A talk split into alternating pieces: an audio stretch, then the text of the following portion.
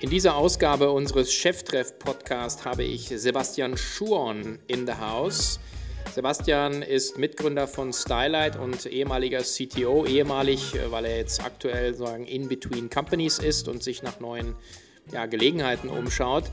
Er ist auch Teil des legendären CDTM hier, dem Center for Digital Technology and Management an der äh, LMU hier in München. Und äh, ja, im Prinzip haben die vier äh, Jungs äh, damals äh, aus, das Projekt dann ausgegründet und äh, eine sehr spannende Reise hinterlegt, hingelegt, sorry, und zwar dann am Ende mit dem schrittweisen Verkauf erst Media for Equity und dann im Komplettverkauf an Pro7. Und ähm, ja, wie diese Reise so vonstatten ging und was er aktuell macht und vorhat, auch insbesondere im Immobilienbereich, das besprechen wir im folgenden Podcast. Viel Spaß. Herzlich willkommen zu Cheftreff, dem Future Retail Podcast von Sven Ritter. Im Gespräch mit den Machern und Innovatoren der digitalen Handelsszene.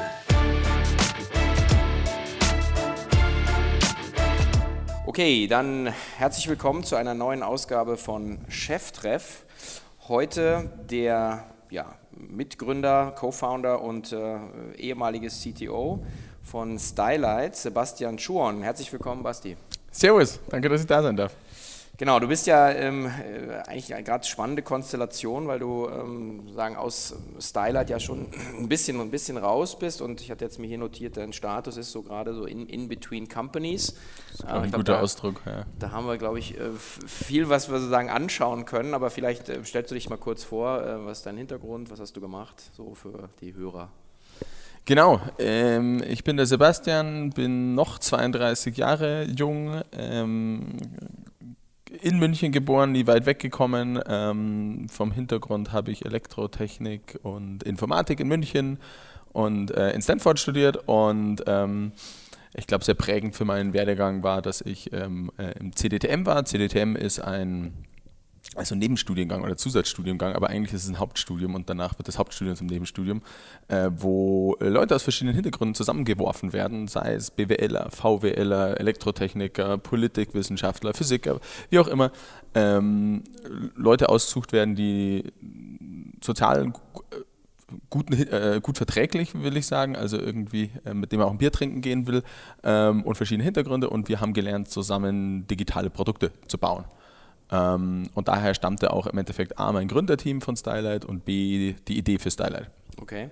Weil das CDTM scheint ja so, so, ein, so ein bisschen so, so ein hidden, hidden, also so hidden ist es nicht, aber so ein Hidden Label auf, auf einer Reihe von, von erfolgreichen äh, Gründungen eigentlich. Also Freeletics kommt daher, glaube ich. Twittery äh, ist daraus, eGym ist daraus, äh, was haben wir jetzt gerade, Fright Hub äh, ist, also es kommen ein paar ich weiß nicht, ob wir besonders genau das lernen, was wir brauchen. Ich glaube, mhm. was sie schaffen, ist Leute die gut sind und zueinander passen, zueinander zu führen und die gemeinsam Projekte machen lassen und dann lernt man schon vom anderen. Mhm. Also ich glaube nicht, dass die jetzt einen besonderen guten Curriculum haben und sagen, also wegen dem ist jetzt alles anders. Mhm. Aber die Auswahl sozusagen der Leute ist ja wahrscheinlich auch ein Kriterium, oder? ich glaube, genau, ich glaube, es liegt an der Auswahl, an der Auswahl an was man sie zusammen tun lässt. Ja. Und die, okay. die stecken sehr viel, weil wir Studenten auch immer in diesem Recruiting-Prozess drinnen sind, also die, die Alumni, Studenten und Alumni äh, es ist wie bei uns bei Styler damals. Wir haben viel äh, Wert gelegt auf gute Leute und hatten auch sicher so ein, also CDTM hat glaube ich 10% Acceptance Rate äh, von Bewerbern auf Leute, okay. die sie nehmen. Wow. Mhm. Das ist ja schon recht kompetitiv, oder? Also ja, man muss aber sagen, es geht nicht nur um Noten. Also äh, unser halbes Gründerteam wäre sicher nicht da gewesen, wenn es nur nach Noten gegangen wäre. okay. Duly noted. Ähm, also immer bewerben. Gut. Ähm, genau, und 2.8 habt ihr dann äh, sozusagen aus dem, oder CDTM letzten Endes dann Stylight ähm, genau. Ja, angefangen eigentlich. Eigentlich angefangen. Man muss sagen, das hat das Projekt gestartet. Wir waren alle im Ausland, wussten, wir müssen jetzt nach Hause kommen, Diplomarbeit schreiben und dann braucht man einen Job. Mhm. Und da war so ein bisschen, ja, was wollen wir denn als Job machen? Mhm. Ratter, ratter, ratter. Hier, und wir drei von uns waren im Valley und dachten, naja, das ist ja schon cool eigentlich, was die da machen. Können wir das nicht auch? Mhm. Und dann haben wir nach Ideen gesucht. Ähm, und so fast so eine Art so einen Prozess gemacht, der war aber noch sehr unstrukturiert. Mhm. Und da war dann am Ende entweder die Idee von Stylight, die der Max und der Anselm in dem CDTM-Kurs schon mal angedacht hatten.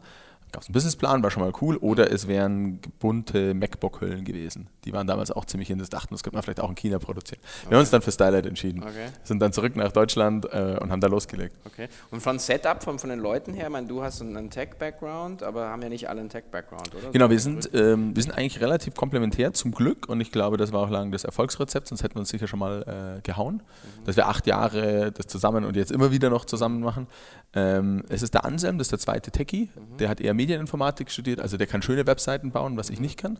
Ich kann funktionale bauen. Ähm, der Benny, der BWL studiert hat, der bei uns halt viel Marketing, Branding, Investor Relations gemacht hat und der Max, der VWL mhm. studiert hat, der eher so in der COO-Rolle mhm. die meisten Teams geleitet hat und von A nach B geschoben okay. hat. Also hatten da total Glück und kannten uns halt vom CDDM und haben schon mal ein Jahr lang quasi zusammen gearbeitet auf Studentenprojekten. Also war nicht so. Ja. Man kannte sich nicht. Ich durfte das ja in, ein bisschen in München ein bisschen aus, aus nächster Nähe so äh, beobachten. Wir hatten ja auch die eine oder andere Veranstaltung da mal mhm. bei euch. Da haben wir mal gesehen, so wie das Ganze gewachsen ist. Ähm, vom Geschäftsmodell jetzt damals was Neues, so quasi, so äh, Affiliation, äh, Meta, Suchmaschine, äh, ja. Bündelung von äh, Suchinteresse, Kaufinteresse. Heute würde man sagen, ja, so recht, ja, so ein, ein, ein, gelerntes Geschäftsmodell. Aber damals war das jetzt noch nicht so verbreitet, oder? Das war noch nicht so verbreitet und wir hatten ja auch noch einen anderen Twist. Die Gründungsstory ist ja so, dass Billiger, die, die Affiliate ja ganz gut können, mhm. ähm, äh, gesagt haben, hey, bei uns funktioniert halt alles außer Mode. Überlegt doch doch mal, warum Mode nicht funktioniert. Und haben da viel damit Algorithmen und dachten, man muss die Ähnlichkeitssuche, die, mhm. die visuelle Ähnlichkeitssuche war unser ganz großes Thema wollte der Kunde am Ende nur nicht so stark, wie wir das gehofft hatten, muss okay. man einfach sagen. Genau, wir haben das Geschäftsmodell eigentlich Affiliate bis zum Ende durchgezogen mhm. oder hat Stylight heute noch. Wir haben immer Ausflüge in andere Richtungen gemacht, weil wir ein zweites Standbein wollten. Wir haben mal versucht, Marktplatz zu machen, haben uns da aber sehr schwer getan. Mhm. Ähm, haben mal mehr auf die Content-Vermarktungsschiene äh, gegangen, aber so gut hat das auch nicht monetarisiert wie gutes Affiliate. Okay. Ihr habt war zumindest in der Außenwahrnehmung dann, äh, dann sozusagen so ein Magazin ja auch sozusagen dabei und, und mit auch, also im Prinzip in, in Richtung Modezeitung letzten Ge Endes. Genau, absolut, genau, das, das, das, war die Idee. Ähm, wir haben noch festgestellt, wir, wir, müssen das immer auch mit Affiliate-Komponenten monetarisieren. Also nur mit anderen Banner-Ads mhm. geht halt nicht, weil das macht jede andere Zeitschrift da draußen auch und mhm. weiß jeder die Probleme, die Print hat. Also haben wir einfach gesehen, ja, es ist halt so, du kannst gut Geld verdienen, wenn die Leute nah an der Kaufabsicht sind. Es okay. ist einfach je einfacher zu monetarisieren, je näher am Kauf. Okay. Und deswegen war das unsere Idee, hey, wir machen halt die Inspirationscontent, aber bieten die Brücke direkt zum Kauf, weil da monetarisiere ich besser. Okay. und, die und die, die ähm, jetzt seid ihr ja genau ähnlich in der Phase dann eigentlich sozusagen groß geworden als Mobile, so extrem letzten Endes so, also Mobile Device Traffic Shift sozusagen reingekommen ist. Was, wie wirkt sich das dann eigentlich aus, wenn die Monetarisierung äh, sozusagen über klassische Affiliation läuft? Also ist das ein Problem? Mo Mobile, Problem? also wir sind groß geworden, würde ich sagen, wie jeder Mobile in der Internetszene im Kopf und im Mund hatte. Mhm. Ich glaube, die Sales sind damals noch weniger über Mobile gelaufen. Genau. Also man hat geguckt Mobile, aber man hat gekauft äh, schon nach Desktop oder also nicht wir, die jetzt schon irgendwie ein bisschen weiter vorne dran sind, sondern so der Standard hat. Ähm, also Mobile macht es schwieriger. Mhm. Äh, das sieht man heute eher. Mhm. Ähm, da haben wir, glaube ich, ein paar ganz gute Ansätze gehabt oder, oder haben wir auch, aber es ist einfach schwieriger. Mhm. Weil selbst ich, wenn ich überlege, ehrlich, was kaufe ich Mobile und wann kann ich noch am Desktop, ich kaufe sicher noch außer Amazon alles andere am Desktop. Mhm.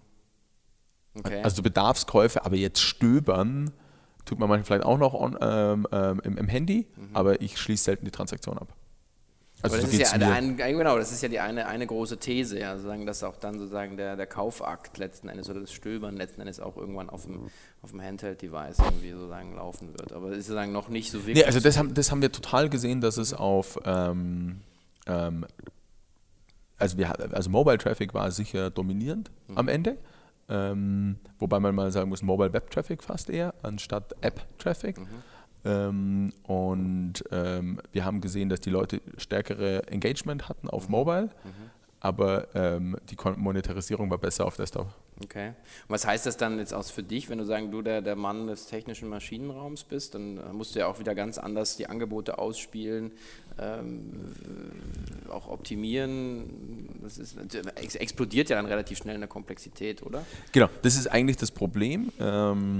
Ähm, was, was man hat, oder was ich schon interessant fand, nach einer gewissen Zeit hast du halt sehr viele Varianten und du musst halt total anders auf, du musst fünf Display-Formate irgendwie, mhm. weil es ist ja nicht nur Mobile, es ist ja vielleicht das iPhone und dann das iPhone Plus und mhm. dann ist es das Tablet und dann mhm. ist es das Ding. Ähm, macht halt vieles komplexer. Also so gesehen bin ich froh, dass wir nicht damals gestartet hatten, sondern unsere Grundexperimente. Ja, wie viel, wie, wie viel zeige ich denn an auf einer Seite oder so die klassischen E-Commerce-Themen. Und da haben wir am Ende brutal viel reingesteckt, eine Engine zu bauen, die das halt für jeden anpassen kann. Ähm, und da war ich sehr dankbar, dass wir schon sehr viel Traffic hatten, weil dann kannst du es nämlich auch noch ordentlich testen. Wenn ich nur 1000 Nutzer am Tag hat und 100 Varianten, schwierig. Wie würdest man heute jetzt mit demselben Team und Setup äh, in, in so einen Markt reingehen oder kann man das überhaupt noch? Also genau jetzt vor der, vor der Fragestellung 2017. Ähm, äh, ich würde jetzt es nicht sagen, dass man, ähm, ich glaube, dass der Markt relativ etabliert ist und ich glaube, dass es gar nicht so einfach ist, da sofort wieder reinzukommen. Ähm, einfach weil man die Markt, die Insight-Daten, du hast halt relativ lang gesammelt, was eigentlich welche Produkte äh, nach oben. Also man kann da Faktor 2 bis 3 rausholen an der, an der Monetarisierung, wenn man die richtigen Produkte oben anzeigt. Und das Wissen musst du halt aufbauen.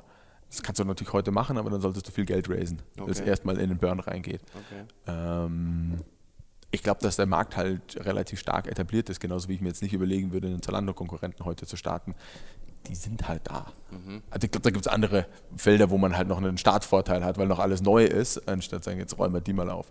Und die Entscheidung war das so ein bisschen jetzt ähm, im, Prinzip für Fashion oder eigentlich fürs Geschäftsmodell? Also für, die Entscheidung war bei uns eigentlich eher für eine Firma bauen. Okay. Das haben wir später festgestellt. Ähm, wir hatten einfach Bock, eine Firma zu bauen und die macht halt in Anführungszeichen zufällig Fashion. Ja. Ähm, wir sind jetzt alle drei, vier keine Fashion-Gurus, muss mhm. man leider und zum Glück sagen, weil ich denke, da ist auch eine große Stärke drinnen, weil sonst hätte ich halt gesagt, nach meinem Gefühl muss die Webseite schwarz-weiß sein. Nur das ist cool. Mhm. Und so haben wir halt gesagt, wir wissen es nicht, aber wir fragen mal den Kunden. Mhm. Ähm, also es hat, glaube ich, Vor- wie Nachteile, wenn man tief drin steckt. Okay. Ich muss ja auch sehen, die Zalando-Jungs sind jetzt auch nicht mir als Modeblogger davor bekannt gewesen. Nee, ich glaube auch nicht, dass das eine, eine, eine unbedingt hinführende Bedingung zum Erfolg ist, wenn man sich äh, mit, mit einem Thema auskennen. Mich, mein Beispiel ist mal so, oder irgendjemand hat mal gesagt, ähm, also nichts schlimmer als eine Bedarfsgründung. Ja. Aber dann als Weintrinker stehst du dann selber im Laden und, ja. ähm, und äh, so war es bei uns jetzt bei Zooplus auch nicht. Also ich meine, ich hatte schon mal Haustiere als Kind, aber als ich jetzt großer Experte bin, welches Futter in welchem Alter für welche Rasse kann ich, konnte ich, das habe ich mir dann auch antrainiert. Okay. Ja. Also das, das, ist ja auch okay, eine Auseinandersetzung mit dem Produkt.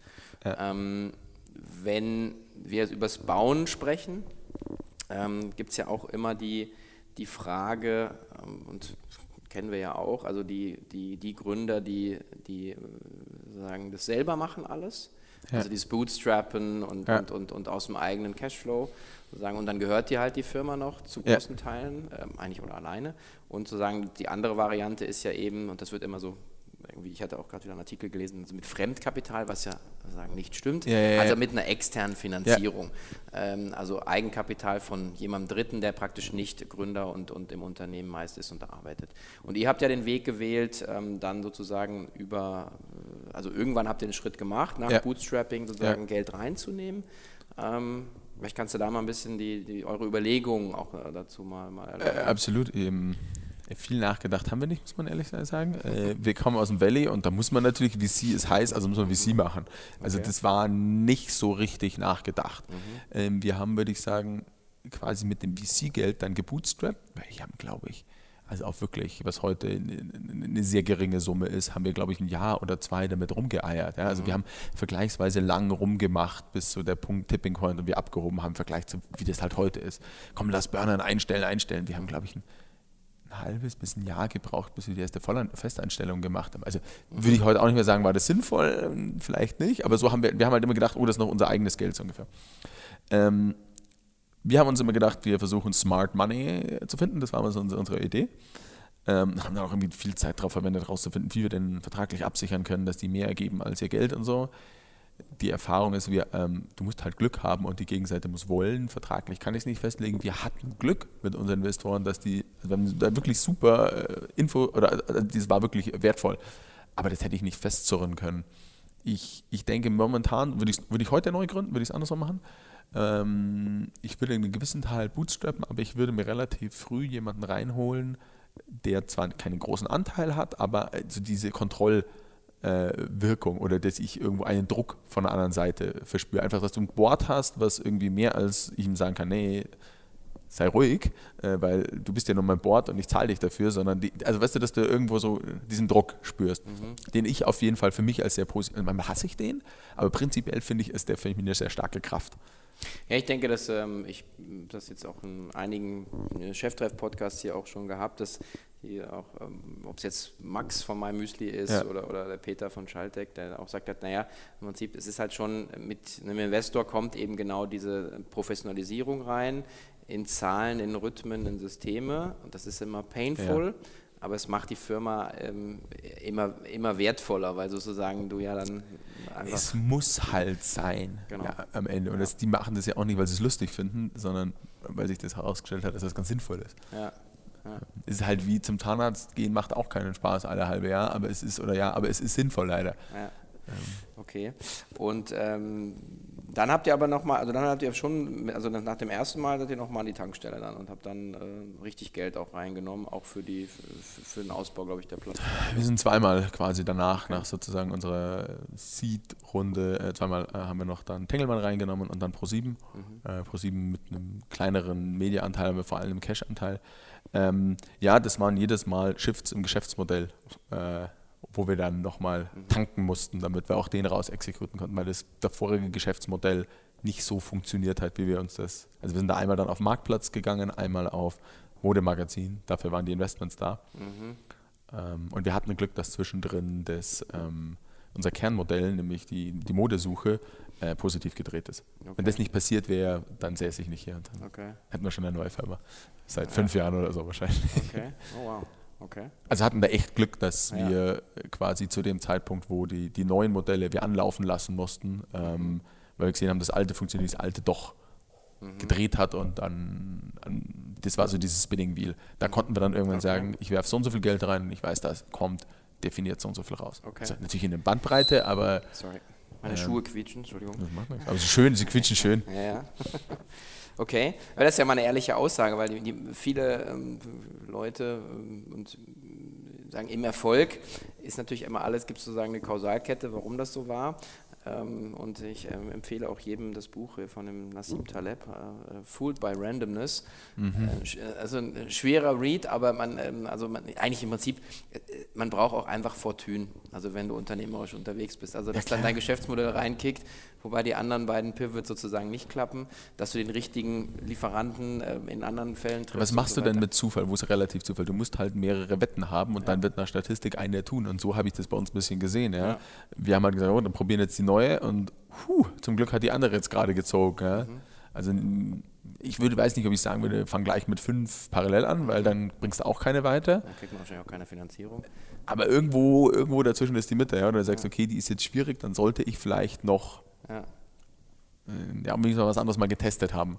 Aber das heißt ja, Pro7 ist dann ja ähm, dazu letzten Endes übergegangen mit dem dann funktionierenden Kerngeschäft, dann die, die sagen, verbliebenen 78 Prozent dann, dann eben auch, auch rauszukaufen. Ne? Genau, die sind reingekommen mit dem funktionierenden Kerngeschäft. Mhm. Ähm, wo die, die Investmenthypothese war, dass man äh, das noch ähm, anfüttern oder besser oder stärker Verteidiger machen kann über das Content-Geschäft und auf die die, also die Kombination haben sie am Ende gekauft. Okay. Und, und das fand ich so, so wirklich bemerkenswert, ähm, dass ihr sozusagen mit Verkauf ähm, ausgestiegen seid. Und das ist ja ähm, so zumindest aus der Außensicht ungewöhnlich. Ja. Äh, genau. Ähm, äh, das ist, glaube ich, auch ungewöhnlich. Ähm, da sind wir auch ähm, äh, sehr dankbar, dass wir den Deal sozusagen so erreichen konnten. Ein Teil, äh, das kannst du natürlich im Normalfall nicht machen. Ja?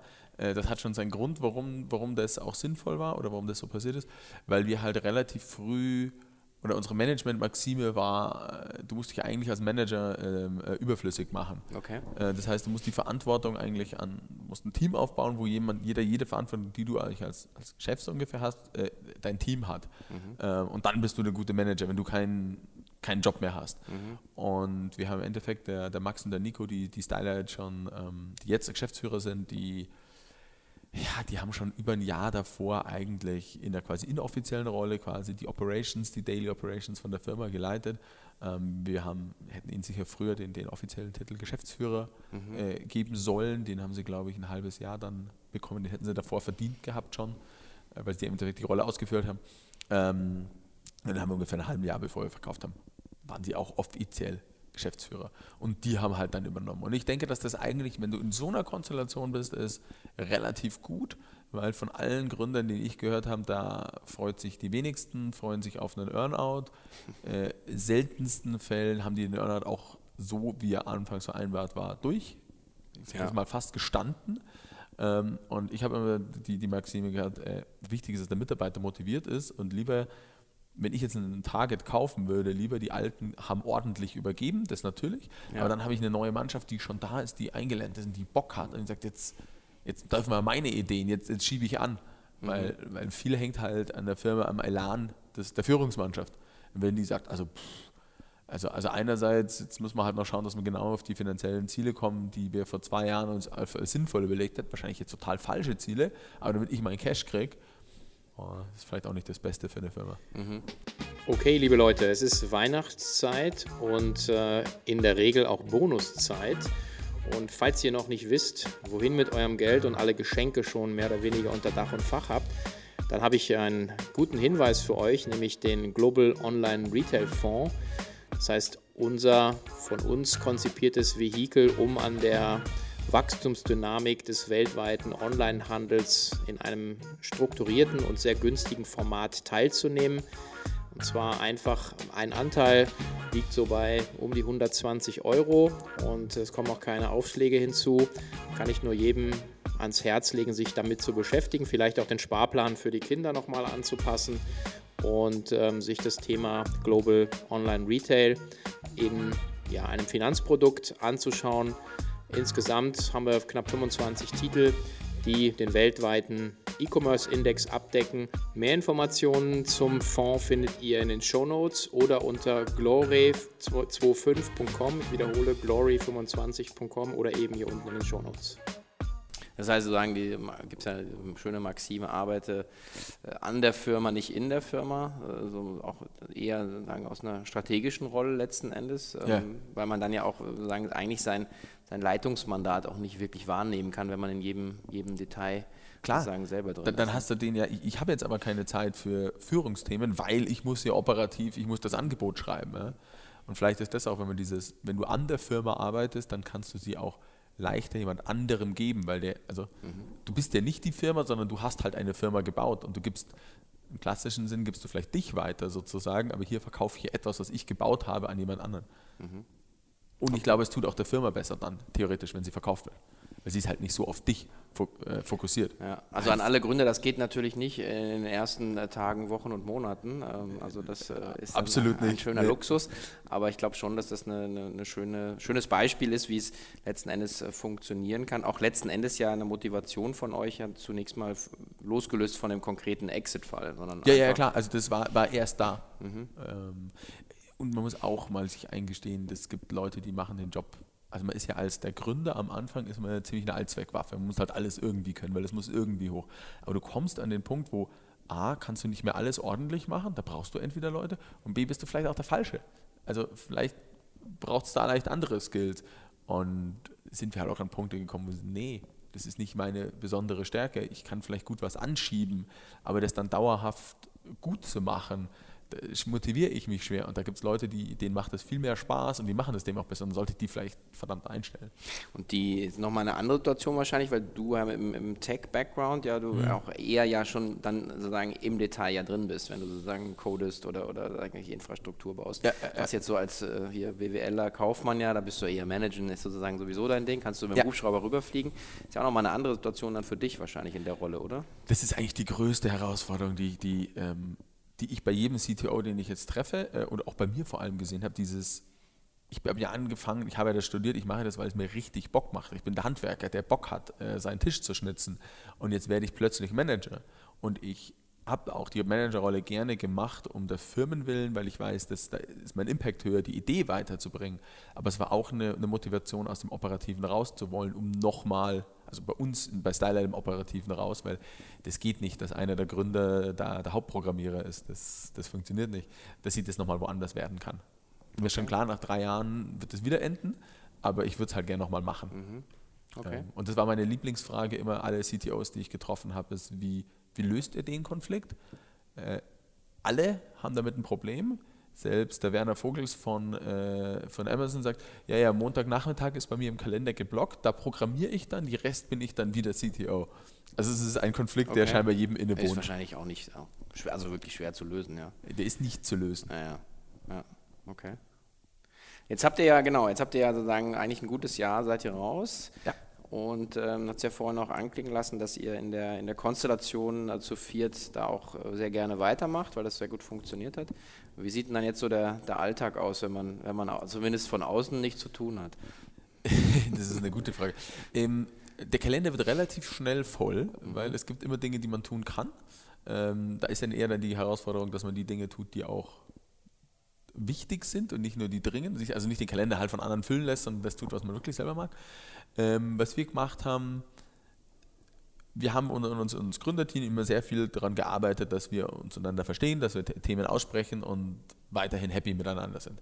Das hat deswegen auch, glaube ich, gut gemacht, weil wir darüber gesprochen haben und weil wir komplementär waren. Und das sehen wir schon als eine große Stärke, dass wir quasi vieles schon mal entweder gut managen können oder selber machen können. Und wir haben, wir haben dann einfach nach, quasi nach dem Exit unsere, unser wöchentliches Meeting immer noch weiter äh, gemacht und haben uns halt angeschaut, was wir machen könnten. Ähm, und zwar klar, jetzt wollen wir mal irgendwie eine Pause. Also ich bin einmal um die Welt gefahren, ähm, Benny auch, mein anderer Mitgründer macht es jetzt. Ähm, und haben dann gesagt, ja gut, dann irgendwie so Business Angel-Tum oder so ist natürlich irgendwie äh, total schön. Jetzt müsste er investieren. Ähm, und prinzipiell macht das Investieren ja auch schön, äh, ähm, weil man halt wie früher versucht, Mitarbeiter zu entwickeln oder Leuten zu helfen, sein Wissen weiterzugeben. Das ist eine, eine starke Motivation von mir. Jetzt nicht unbedingt, weil man damit, da kann man wahrscheinlich gut Geld verdienen, aber was man, wenn man landläufig fragt, äh, ist VC nicht das, äh, also wenn man das riecht, da gibt es Leute, die werden unheimlich reich, aber im Schnitt ist es gar nicht so einfach, äh, reich zu werden damit. Also das war jetzt nicht die Prämieration. Und haben eben einen Deal gemacht, wo wir total äh, glücklich sind, ein gutes Team managen, das ist Personio, ähm, das HR-Software äh, aus München. Ähm, und hatten da aber unfaire Vorteile, dass wir wussten, warum das interessant war zu investieren, weil wir ähm, Stylight HR sich angeschaut hat, welches, ähm, welche HR-Lösung sie als nächste haben wollen. Naja, und das, also das halt, kriegen wir halt nie von einem echten Kunden, der sich wirklich eine, eine, eine Wettbewerbsanalyse macht und sagt, das will ich machen. Das ist ein guter Indikator einfach.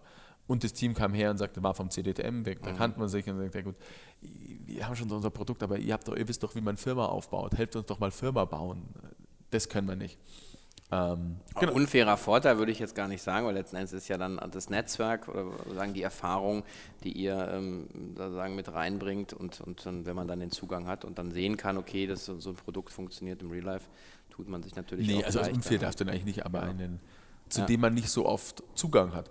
Und das Stimmt. ist auch der Grund, warum ich jetzt nicht mich weiter großartig als Business Angel sehe, weil das müsstest du entweder Vollzeit machen und ich habe doch noch Bock, einfach gemerkt, der tiefste Treiber bei mir ist, wieder eine eigene Firma zu machen und ja, ich will eine Sache richtig machen. Entweder wäre ich professionell Business Angel geworden oder ich wäre halt wieder Gründer geworden. Und so nebenher ist total schwer.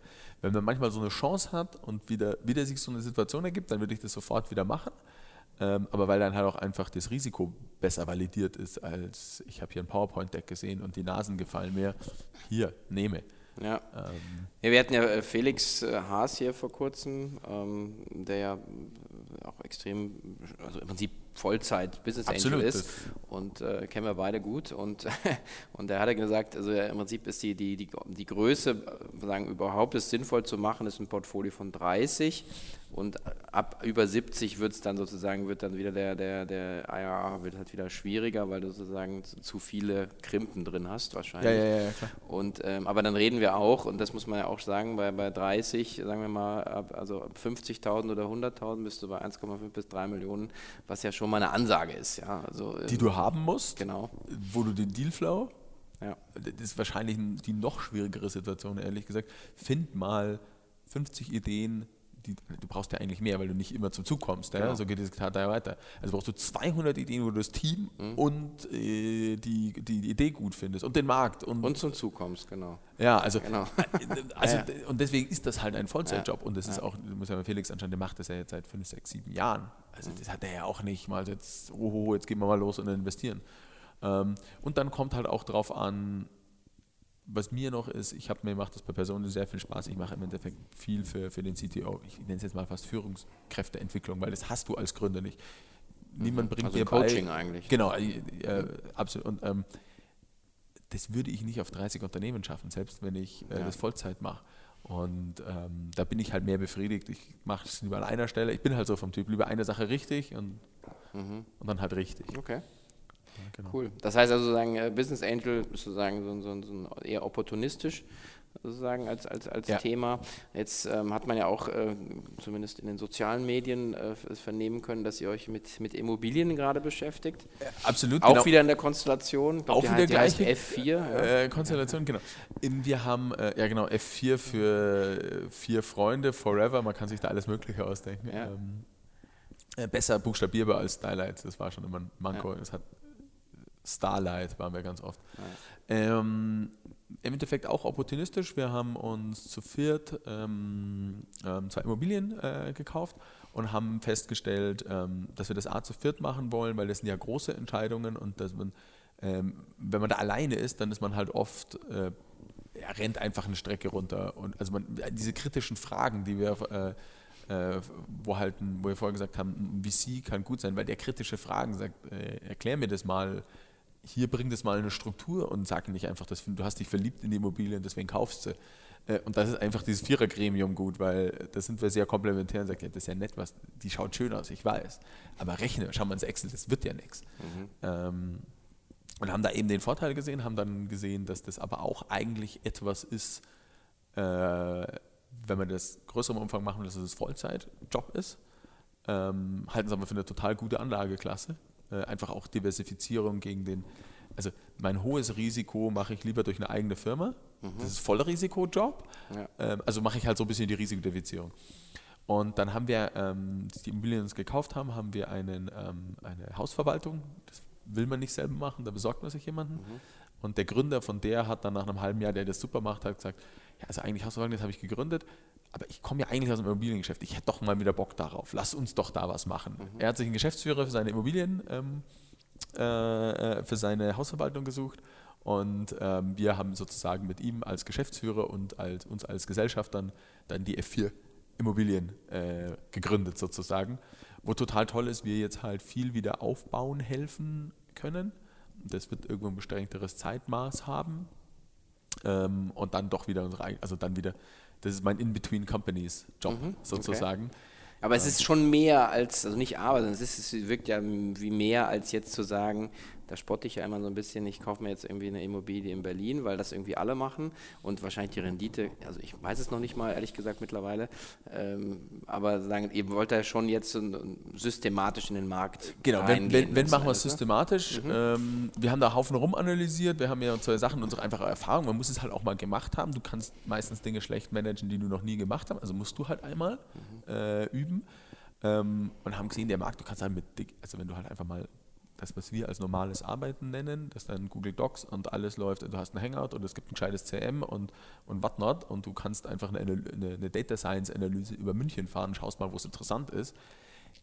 Das machen die jetzt nicht so unbedingt. Ja, ja. Und da können wir auch, glaube ich, viel einfach einfach helfen. Ähm, Wir bauen jetzt kein, da kein zwingend digitales Produkt, aber wir bringen das ganze digitale Methodik und Know-how halt einfach in die Prozesse bei denen rein.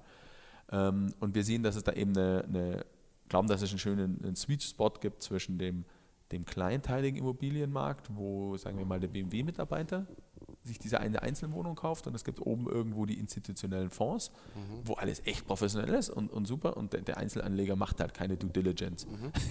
ähm, und das ist sozusagen genau da in die Zwischen wollen wir rein als, als kleine, aber trotzdem mit den Prozessen eigentlich von, von, einem, von einem Profi. Äh, aber wenn wir die halt digitalisieren, kriegen wir die halt deutlich schneller und einfacher und, und, und ordentlicher hin. Ähm, ja, und das ist halt dann natürlich Arbeit. Ähm, aber ähm, ja, macht uns auch Freude und, und wenn man das dann zehnmal gemacht hat, dann kannst du doch sicher auch viel automatisieren. Ähm, also muss man halt erstmal fünfmal gemacht haben, sonst brauchen wir dann nicht rumautomatisieren. Aber es klingt ja super spannend. Irgendwer hatte mal gesagt, und äh, ich trete ja immer gerne ein paar Leuten dann doch immer auf die Füße, weil äh, immer gesagt, so, der Immobiliensektor ist auch so, so, ein, so ein Markt, der so talentseitig under, underserved ist. Also sozusagen, das, es ist eigentlich, wie du es gesagt, es gibt sehr, sehr viele nicht aus unserer Sicht jetzt, also digitalen Sicht ja. sozusagen, nicht sehr viel professionelle Setups in dem Space, den du jetzt gerade beschrieben hast. Und das bietet natürlich äh, Gelegenheiten da, sozusagen ähm, auch, auch Informationsasymmetrien sozusagen aus. Genau, deswegen glaube ich, ist der auch spannend. Also wenn ich jetzt Richtung, ja. äh, deswegen traue ich mich zum Beispiel nicht auf Aktien. Also mhm. ich mache nur ETFs, mhm. weil ähm, da glaube ich, dass es wenig Informationsvorsprung gibt. Mhm. Oder dann ist es halt ein Insidergeschäft. Den gibt es natürlich, mhm. aber der ist halt illegal und das ist jetzt nicht unbedingt das, wo mhm. ich sage, ah, das ist eine mhm. super, super Idee. In dem Immobilienmarkt gibt es meines Erachtens brutal viel als Informationsasymmetrie. Mhm. Ähm, und weil der halt so kleinteilig ist, hat sich halt nie jemand die Mühe gemacht, da ordentliche Prozesse auszurollen. Mhm. Ähm, da gibt es halt auch keinen, der den Markt aufräumt. Ja, da gibt es nicht wie ein Zalando startet, der hat super Prozesse und nach fünf Jahren gehört ihm der halbe Markt. Vielleicht passiert das irgendwann, ja, ja, aber so ist er halt noch nicht. Und deswegen kannst du halt da noch relativ gut, ähm, weißt du, wenn du einfach sagen kannst, ich kann dir nach drei, drei Tagen sagen, ich kann dein Objekt kaufen und ich mach's, ist halt was völlig anderes wie nach sechs Wochen. Ja, das ist doch nicht ganz sicher müssen mal schauen. Ja. Und du musst ja auch verstehen, was die in dem Immobilienmarkt, was will der Kunde eigentlich? Äh, und zum Beispiel äh, denen ist ganz oft der Preis gar nicht so wichtig, sondern eine Dealsicherheit. Weil der, der, Makler verdient, okay, dann verdient er halt irgendwie 5% mehr, aber die Summe, die er verdient, ist eh schon riesig. Äh, nur, ob er den Deal hat oder nicht, macht halt riesige Summe versus null. Ja. er sagt, ja gut, dann mal halt 5% weniger Kommission für mich, aber äh, also nicht äh, von der absoluten, aber ich habe das Ding in der Woche durch und mhm. dann kann ich wieder neu anfangen und einen neuen Deal suchen, ja. anstatt der entscheidet sich immer noch nicht. Okay. Wenn du das halt professionell machst, also was wir jetzt als Internetleute an professionellen Geschäftsgebaren äh, meinen, dann ähm, glaube ich, geht da was. Mhm. Ist ja so, so, also so jetzt Startups, so wie sie Building Radar oder mhm. Radar, ja auch so, ähm, so geht es in die Richtung äh, Mapping eigentlich, oder? Von, mhm. von, von, von ja, Real Estate, glaube ich. Ich glaube, so wie ich die verstehe, ähm, helfen die quasi Lead-Generierung für Handwerk, also wo ist was, wo was getan werden muss. Ah, okay. So, so war mein Verständnis, aber ja, okay. äh, Gottes Willen kann, kann völlig falsch sein. Für mich, die machen halt eine, also wir sind sozusagen versuchen vertikal zu integrieren mhm. und die machen, ähm, die machen halt ein Tool, was, je nachdem, wir hier größer wieder hoffentlich auch mal nutzen. Also es ist halt wie ein CRM okay. Äh, sozusagen, aber ich sehe die jetzt nicht vertikal, also die haben, glaube ich, nicht ihre eigenen Hand, also die, die schauen nicht und sagen, per Satellit, deine Fassade ist aber kaputt. Jetzt rufe ich da mal an und schicke meinen eigenen Malermeister raus und dann okay. macht er das. Okay. Also so war mein Verständnis, aber okay. ja, ja. die werden dir jetzt schon in den Kommentaren reinbloggen, falls ja, ich äh, Schmarrn ja. gesehen genau. Macht nichts. Ähm, okay, das heißt also in, in der Zusammenfassung ähm, sagen, jetzt mal dein, dein äh, persönliches Investmentprofil sieht, sozusagen du sagst letzten Endes deine eigene unternehmerische Aktivität ist sozusagen das risikoreichste wahrscheinlich, was du ja sowieso machst. Ja. Dann haben wir so ein bisschen opportunistisch äh, Business Angel, also wenn eine gute Gelegenheit da ist, eigentlich systematischer dann sozusagen Aktien über ETFs plus halt die Immobiliengeschichte, die ja aber eigentlich ja auch schon so ein bisschen in Richtung unternehmerische Aktivität jetzt so gehen soll. Ja, also, die ist schon unternehmerischer, als man genau. das jetzt, also glaube ich, zur Bank und ich genau. kaufe jetzt irgendwas genau. und sowas, was, ähm, ja.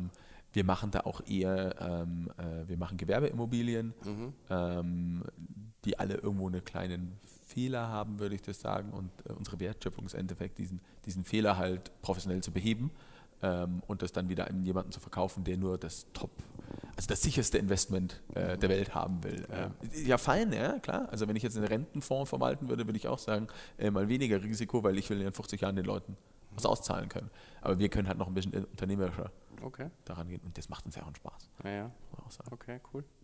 Ja, das ist so ein bisschen, da schließt sich so ein bisschen der Kreis zu dem, was ich hier mit dem äh, Max Wittrock von meinem Müsli, da ging das Thema auch so Gründen mit Freunden. Und er ist ein großer ja. Fan von dieser, dem Vertrauensverhältnis ähm, und das scheint ja bei euch äh, recht ähnlich äh, auch, auch zu sein, sozusagen, dass da was gewachsen ist. Auch eingespielte sozusagen, ja. Prozesse, nehme ich mal an.